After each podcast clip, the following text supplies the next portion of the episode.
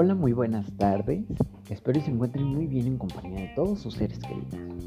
Hoy les voy a hablar sobre un tema muy importante, que son las comunidades virtuales. Eh, pues de primer punto, vamos a ver qué es una comunidad virtual. Pues son grupos de individuos e instituciones organizadas cibernéticamente en torno a un margen de intereses específicos cuyas interacciones, vínculos, reacciones y comunicaciones se dan a través de la red. Ahora vamos a ver un poquito de su historia de las comunidades virtuales. Aunque ustedes no lo crean, ya en los años 70 nace la primer comunidad virtual por Ringo. Esta la define como agregaciones sociales que emergen de la red cuando un número suficiente de personas eh, entablan discusiones públicas durante un tiempo lo suficientemente largo con eh, suficiente sentido humano para formar pues las redes sociales.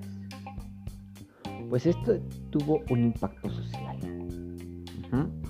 Y esto nos dio, en aquellos tiempos, dio la preocupación por la tendencia de una comunidad virtual para promover menos socialización eh, que influye agresión verbal las inhibiciones o las divisiones de un conjunto de personas y problemas con la privacidad. O sea, ya para este tiempo, ya todos pensaban que esto iba a ser un caos por todo eso que no respetaban la privacidad. Y sí, específicamente sí. Porque ya cuando, este, cuando recién llegó el internet, la humanidad, tú te podías meter a, buscar y te podías robar lo que quieras. Ahorita ya no, ahorita ya todos tienen dueño. Buscas cualquier cosa, te lo quieres robar y ya no es tan fácil. Entonces, por eso antes se decía que era robo de la privacidad. Ahora vamos a ver un poquito de para qué sirven las comunidades virtuales. Pues las comunidades virtuales tienen como propósito el intercambio de información especializada en torno a un tema o un eje de temas, que puede ser cualquiera. podemos hablar desde la ciencia y tecnología, la, eh, pues, creación literaria, eh, fanatismo deportivo o cinematográfico. Podemos hablar de cualquier tema en específico. Pues quienes colaboran en estas comunidades mm, puede ser productores y o mm, replicadores de la información disponible al respecto. ¿Sí? De igual manera, eh, podemos decir que una comunidad virtual sirve hasta para encontrar amor. Mientras que tú te metas en una página web y metas tus datos y veas que colaboran un grupo de personas, pues ya estás dentro de una comunidad virtual. Vamos a ver una de las características o cómo se caracterizan las comunidades virtuales. Bueno, pues involucran individuos de distintas procedencias que pueden provenir de geografías distantes, grupos sociales diversos. También podemos decir que pueden participar gente de diferente país, de diferente localidad, de diferente colonia es una de las características como que más notables de esta comunidad virtual. También eh, nos dice que organizan sus miembros en torno a un tema en específico o intereses en específicos, ya sea el debate en torno mm, a criterios típicos, como también la creación literaria conjunta. Podemos también decir que aquí en esta comunidad virtual también entran los videojuegos y la oportunidad de las románticas, como comentaba anteriormente, y diversas, ¿no? Mm, pues aquí no posee un anclaje físico en el mundo sino es un servicio o página web disponible de manera digital. Aquí ya lo bueno de esto es que ya no vas a tener este, por ejemplo, ya no vas a tener que salir a comprar comida. Ahorita la puedes pedir, llegas a tu casa. Ahorita si quieres tener citas, normalmente ya son por citas virtuales, ya no son más citas físicamente.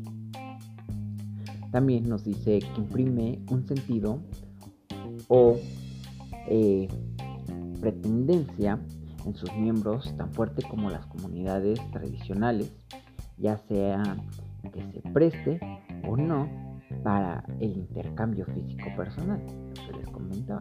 Está el pro Algunos ejemplos de estas comunidades virtuales de hoy en día son los siguientes. Como primer punto tenemos el Twitter. Pues es una red social que permite establecer un tablón de anuncios para leer, compartir eh, o comentar noticias con otros usuarios de cualquier parte del mundo. También tenemos eh, Microsoft Community, eh, un foro virtual que se agrupa a los usuarios de productos Microsoft y les permite interactuar con la empresa para obtener soluciones a problemas técnicos. Eh, recomendaciones y expresar su opinión hacia esta empresa o hacia ese producto, ¿no? También tenemos lo que es la Wikipedia, que normalmente esta la conocemos. Ajá. Y más allá de la información abierta para el consumo de todo Internet, existe una comunidad muy diversa de colaboradores, anónimos o no, eh, que debaten en torno a los artículos, los orígenes y crean nuevos o nueva información. Traducen y permiten mantener actualizado el proyecto enciclopédico colectivo de cualquier tema en específico. De igual manera también tenemos el Twitter. Perdón, no es Twitter, es el Tinder. El Tinder eh, se trata de una red social que opera como una comunidad de intereses románticos permitiéndole a sus usuarios conocer gente nueva y ponerse en contacto con ellas para gestionar citas y entablar relaciones amorosas. Se los vuelvo a repetir, ya, sea físicamente o virtualmente. Eh, posee una versión eh, destinada únicamente al público gay, conocida como Grindr. También tenemos el Emul, es un software de conexión Perdover P2P que le permite a sus usuarios entablar intercambios de datos e información virtual desde sus propios computadores así como crear bases de datos eh, conjuntas para compartir la información que les resulte de importancia personal. Y por último tenemos el de trailer. Eh, alguna vez esta página web fue un sistema de correo masivo. Y actualmente es una importante comunidad eh, de información sobre asuntos literarios eh, en la que publican textos. Se funden convocatorias y se anuncian cursos y diversas más, ¿no? Bueno, pues esto fue todo de mi parte con las comunidades virtuales. Les podría contar más de ello, pero hasta aquí lo voy a dejar. Que tengan un bonito día y nos vemos.